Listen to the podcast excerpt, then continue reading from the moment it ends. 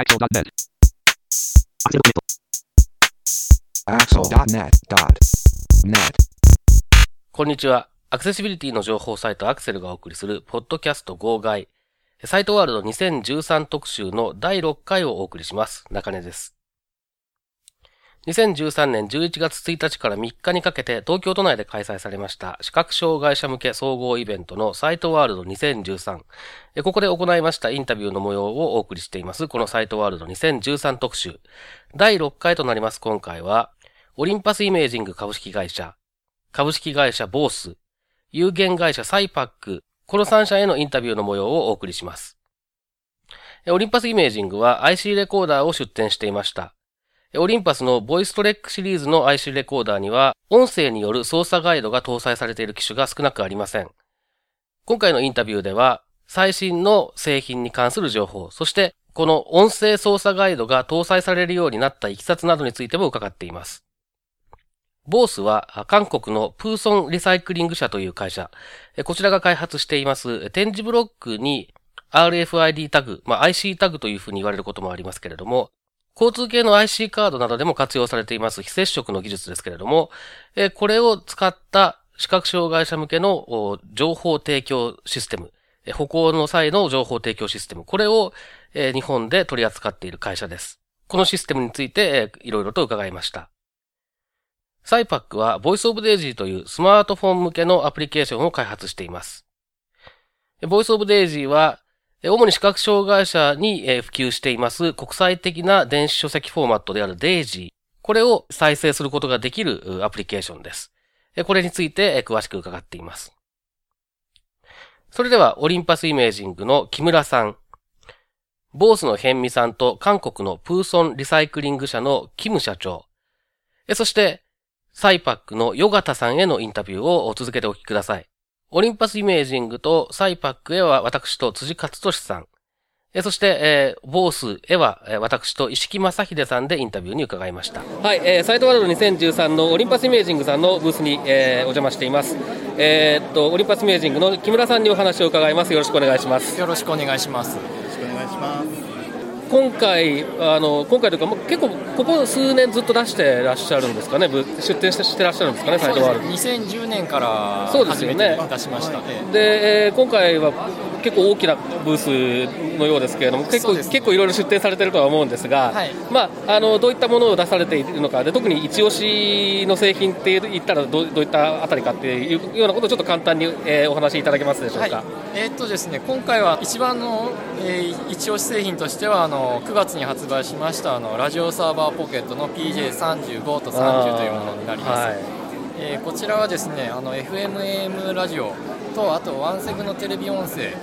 の受信と録音ができる、えー、IC レコーダーになっております、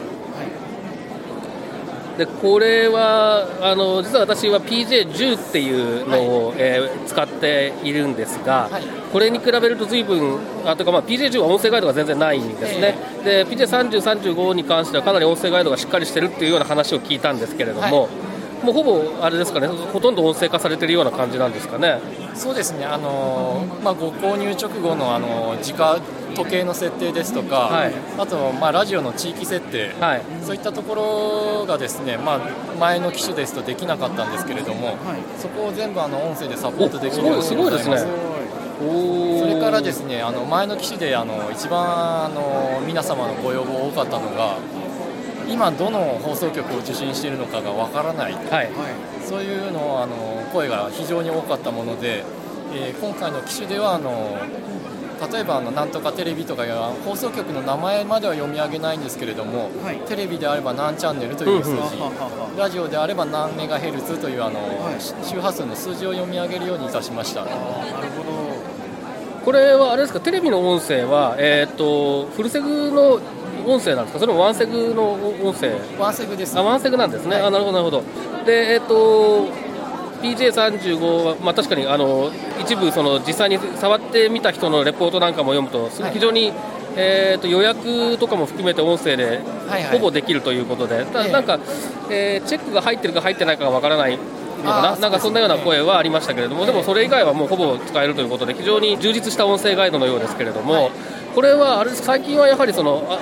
特に IC レコーダー系の製品は基本的に音声ガイドがつくような方向なんですか？そうですね。あの内蔵しているプロセッサーの性能とかでどうしてもつけられないものというのがありまして、はい。まあ、ややっぱりある程度のあの販売価格以上のものという感じになってしまうんですが、はい、えー、つけられるものにはできるだけつけるように、えー、しております。あのー、IC レコーダーの音声ガイドっていうと、も一番最初は多分山陽電機さんが、えーと、つけられたあたりで、なんかそういうあそういう製品もあるんだっていうような形で、われわれも注目し始めて、でオリンパスさんがつけられたのは、そうそうは言っても結構前からですよね、2000 78年とかにはもう多分、えでそこからやっぱりどんどん増えてきてるっていうことだとは思うんですが、え。こう最初に音声ガイドをつけようっていうことになった経緯とかっていうのは、なんかあるんですか、きっかけとか。ね、はい、まあまずこれあのこういう視覚障害ある方から IC レコーダーがあのあの必需品として使われてるっていうことに、まあ、気づいたのがですね一番最初に音声ガイドをつけた機種少し前何年か前 DM20 という機種がありまして、はい、でそれがですねあのある時期から急にあの特定の国イギリスとかであの、うん、数が出るようになってきまして、はい、なんでだろうというふうに調べたらあの、まあ、イギリスでのあの RNIB という、はい、あの団体であの推奨されているということが分かりましてでなんでなんだろうと思って調べたらその DM20 というのはボタンの形状があの全部違っていて、はい、ここが区別しやすいからだよということで評価いただいて。でそこから関係ができてあのいろいろ話を聞いたりした結果、まあ、音声ガイドはぜひつけてくれということで。はい、でまあ、ちょうどその頃にですねあの中に積んでいるメモリの容量とかもどんどん増やすことができるようになってきまして、それまではあの16メガバイトとか32メガバイトとか、うん。えー、そのくらいの容量ですとちょっとメ音声ガイドの音声だけでメモリいっぱいになってしまったりとか、はい、そういう問題があるんでできなかったんですけども、まあ、メモリの単価も下がって、えー、容量も大きくできるようになったのでその DS50 からの音声ガイドをきちんとつけるように、えー、なりましてでそれ以来はあの、えー、つけられるものにはつけるという姿勢はあのなるほど。やっぱりその RNIB とのつながりとかから、えー、っとでオーディ音声デイジーに対応した、えー、プレイヤーとかっていう企画も出てきてるわけですか？そうですそうです。ああなるほどやっぱりそういうフィードバックをやが積極的なフィードバックがあるとやっぱりそういうものも製品開発に影響するっていうことなんですね、すねやはりね。ああなるほど。私がちょうど2007年ぐらいにその DS50 を持って C さんの会場に行った時が、もうどこを歩いててもその起動こう独特の軌道音ありますよね、それをこうどこでも聞くことができてこうみんな、あのオリンパスさんの製品使ってるんだなっていうのをあの体感した時期だったんですけれども、はい、やっぱりあれですか海海外の方から広まってきた感じでこう日本に浸透してきた感じなんでしょうか？そうですね、あのその RNIB との関係ができてでそれからまあいろいろ、まあ、音声ガイドってどこまでやればいいのかとか、まあ、それこそデイジーって何だろうっていうところから始まったりしまして、いろいろ調査をしましてで、まあ、日本でもこういったサイトワールドとかこういう展示会があるんだっていうのを、その時に初めて知ったりしまして、でまあ他に出展されてる、まあ、企業の皆さんともいろいろ関係ができたりとか、そういう感じで今までやってこれたという感じですね。あとあの日本であの最近、ツイッターでも積極的に情報を発信していらっしゃいますけれども、はい、やはりそのユーザーの方々とのコミュニケーションからこう次の機種へのこうバージョンアップっていうかそのなんていう搭載する内容がこう影響してくるとかってそういうこともあったりするありますね。あの一番最初にお話ししましたこの TJ35 の音声ガイドっていうのはまさにそれですね。あああそのあれですね。聞いてる放送局がわからないとかそういう話ですよね。えー、そういう意味で言うと昔に比べるってそのフ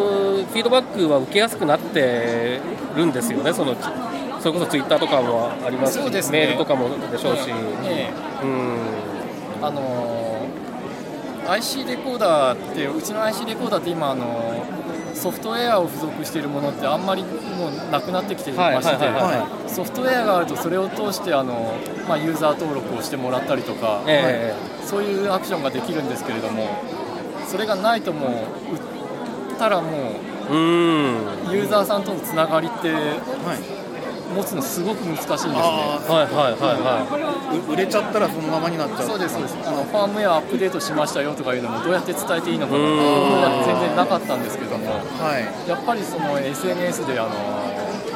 結構あの視覚障害ある方は、ね、フォローしていただいてまして、はい、でまあそのそういった方々とのこうまあ表に出ない DM を使ったりとかで、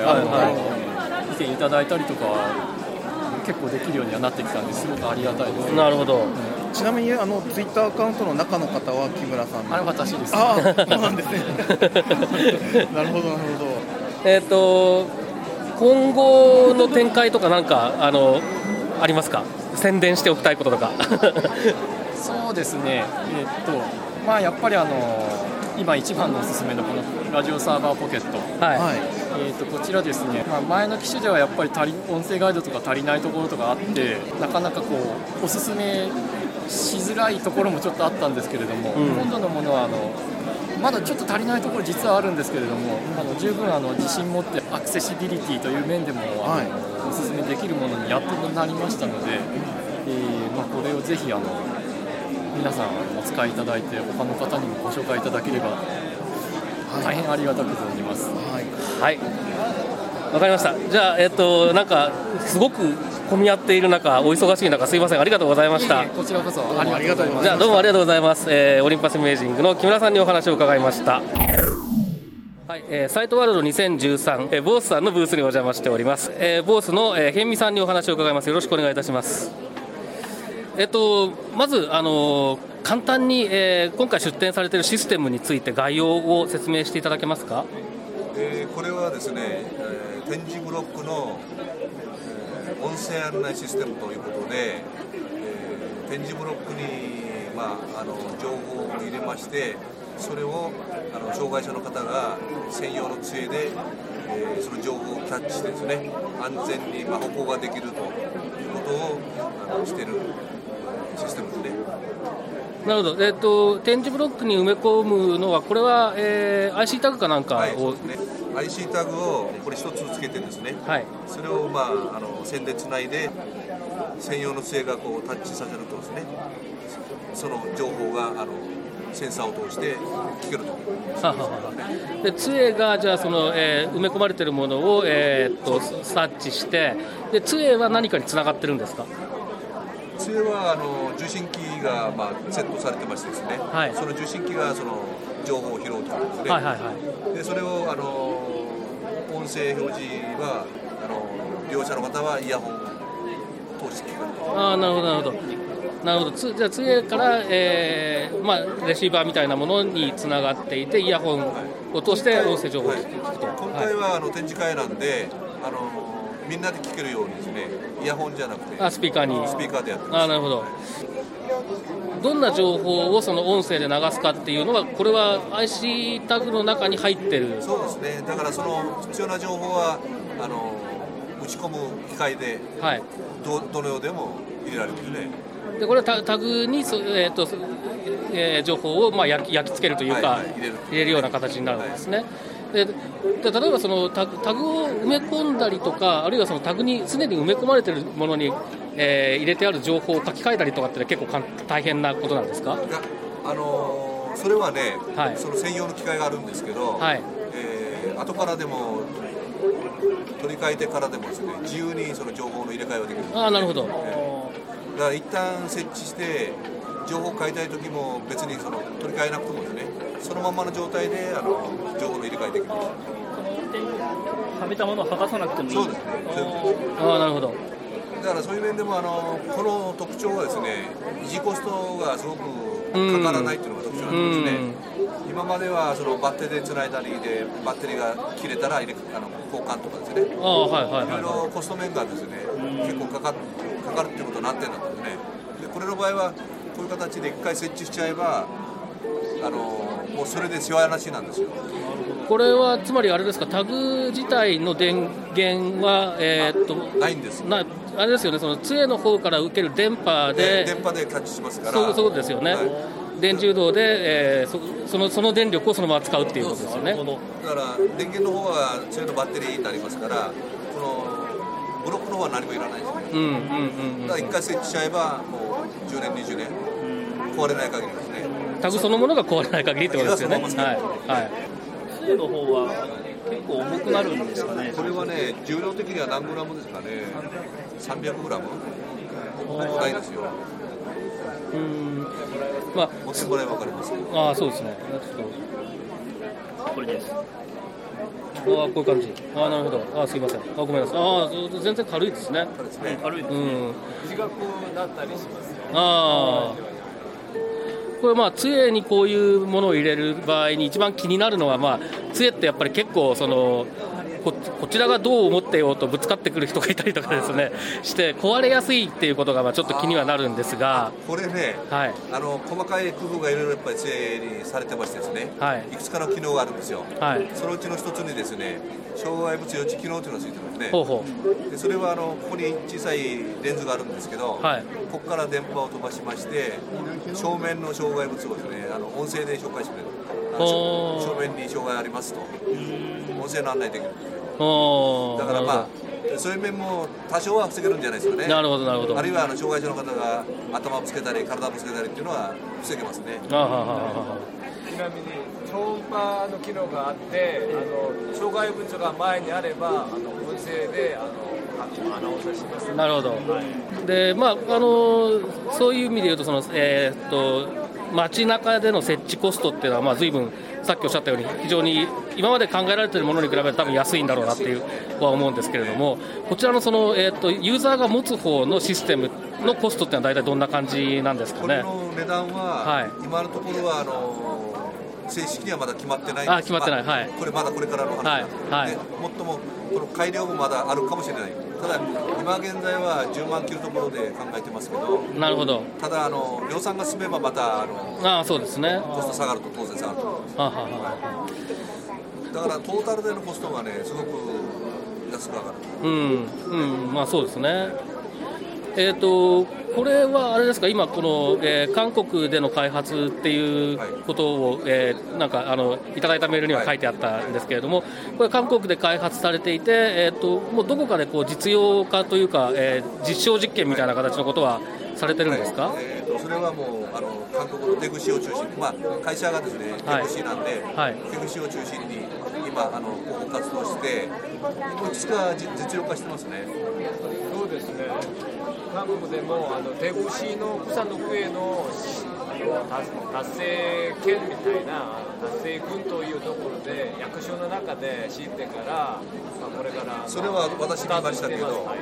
あの日本でいう県庁舎あたるところですね庁舎内にですねこれを引いてあなるほど。実際に使えるようになるああなるほどねじゃあ、これから、まあ、あのさらにこの、えー、受信機側の方の改良を進められつつ、えー、普及のための活動を、えー、進めていかれるというような感じでしょうか。なるほど常にその改良は必要だと思いますしね、今、完璧だと思ってるまでなんですね。はい自分のあの視覚障害者たちの自分の杖に付着してつけて、まあ、気軽にできるようにも考えてほしいあ専用のものではなくて、はいはいはいああなるほど。あそれならまあね杖杖が壊れても心配ないからね。杖だけ変えればいい、うん、そうそう。杖はやっぱり人によっては結構すぐ壊れちゃいますからね、えー、そこは若干心配なんですよね。こういうあのまあどっちかっていうと精密機器ですよからなるほど。はい、えっ、ー、と、すみません、お忙しいところありがとうございました。えー、ボスの辺見さん、それからキム社長と通通訳の方ですね。はい、どうもありがとうございます。ありがとうございました。はい、えー、サイトワールド2013サイパックさんのブースに来ています。えー、サイパックのよがたさんにお話を伺います。よろしくお願いします。よろしくお願いします。まず、えー、出展内容を簡単にご説明いただけますか？はい、私どもサイパックでは最近流行っているスマホやタブレット具体的には iPhone や iPodTouch、iPad で動作するデイジー録音図書のプレイヤーアプリボイス・オブ・デイジーの展示を行っております。はい。えー、これはじゃあサイパックさんで開発をされている、えー、アプリケーションなんですか？その通りです。我々が開発して販売しております。なるほど。あの視覚障害のある人だとデイジーっていうのは大体何なのかっていうのはさすがに最近は知らない人も、えー、減ってきてるんじゃないかと思うんですがあまり馴染みがない人にデイジーっていうのがどういったものなのかっていうことも含めて簡単に Voice of DAISY の機能的な特徴とか、えー、ご説明いただけますか？デイジーは国際標準規格の電子書籍になります。はい、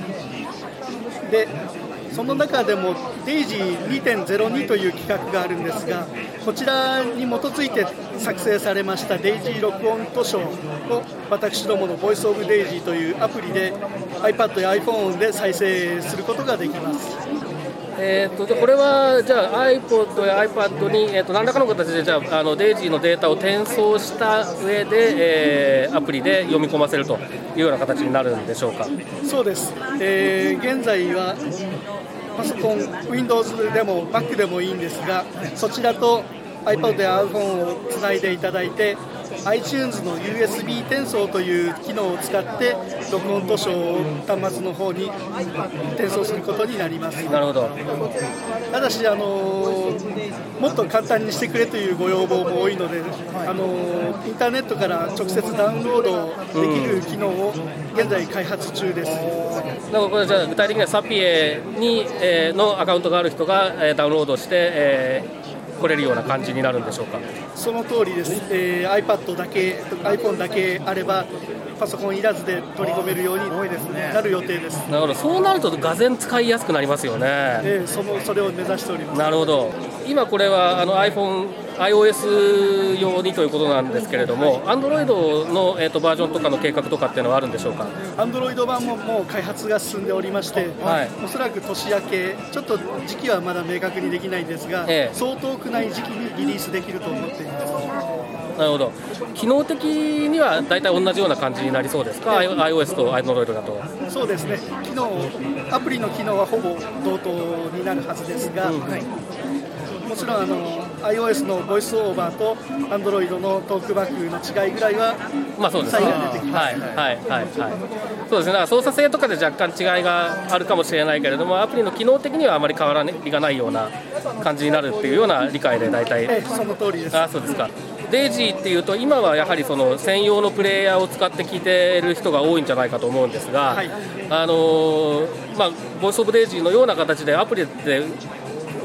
聞くことのメリットだったりとか、まあ、機能的にこっちの方が便利だよっていうようなことがもしあれば教えていただきたいんですけれども。えー、一番のメリットはやはりあの iPhone ですとか iPad ですとかもう日常に浸透した機械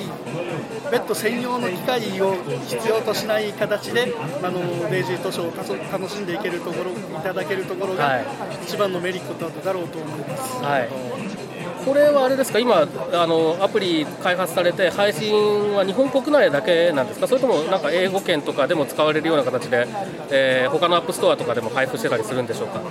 実は日本よりもあの米国とか海外の方の需要の方がはるかに大きいとこ。ろそうですよね、はい、であの米国には Learning Ally というあの視覚障害者支援団体がありますが、はい。はい、元の元の RFB&D ですね、ね、はい、あちらの公式アプリとしてあのランニングアライオーディオというのがあるんですが、はい。はい、あれは実はあのこのボイスオブデイジの OEM 版になります。おお素晴らしいですね、えー、ですからランニングアライオーディオの方はもうすでに1万ユーザー以上の方にお使いいただいております、はい、すごいですね、じゃそうするともうじゃああの英語版の方が機能的な部分も含めて開発が随分進んでいるような感じなんでしょうか？いや、あの言語としてはそんなに差異はないんですが、ええ、あの違うところといえばラーニングアラインの認証ですとかあそうですね。こちらはあの、はいはい、学校で使われるっていう前提もありますので、あの教師が割り当てた本を生徒がどこまで読みましたとかっていう報告が上がるといった機能がついております。あなるほど、それはそれはなかなかあの教育現場においては有効な機能ですね。今、まあ、その今後、アンドロイド版もというような、あとそれからサピエ対応というようなお話もありましたけれども、はい、何か今後、まああのえー、短期的でも長期的でも構わないんですが、あの実現しようと思っていること、あるいはできたらいいなと思っていることとかも含めて、あればお聞かせください。そうですね、まずはダウンロードが第一目標といいますか、これは必須のあの機能だと思っております。はい、それからあとはそうですね。あのリクエストに応じてあの順次機能アップしてどんどん使いやすいものにしていきたいと考えております。あの例えば電子書籍こう EPUB とかってこういろんな形式があると思うんですけども、はい、他の形式のその書籍への対応とかっていうのを計画されてたり具体的にはまだないのですが、はい、当然あの EPUB ですとかあの比較的標準に近いようなものには順次対応していくことになると思います。なるほど。はいわかりました。どうもありがとうございました、はい、こちらこそ。はいここまでオリンパスイメージング株式会社の木村さん株式会社ボースのヘンミさんそして韓国のプーソンリサイクリング社のキムさん。そして有限会社サイパックのヨガタさんへのインタビューをお送りしました。それではサイトワールド2013特集、次回もどうぞお楽しみに。さようなら。このポッドキャストへの皆さんからのご意見ご感想を Twitter、Facebook、サイト上のコメント欄、そしてメールで受け付けています。メールアドレスは feedback.axel.net feedback.axel.net です。なお、いただいたコメントなどをポッドキャストの中でご紹介する場合があります。それではまた次回。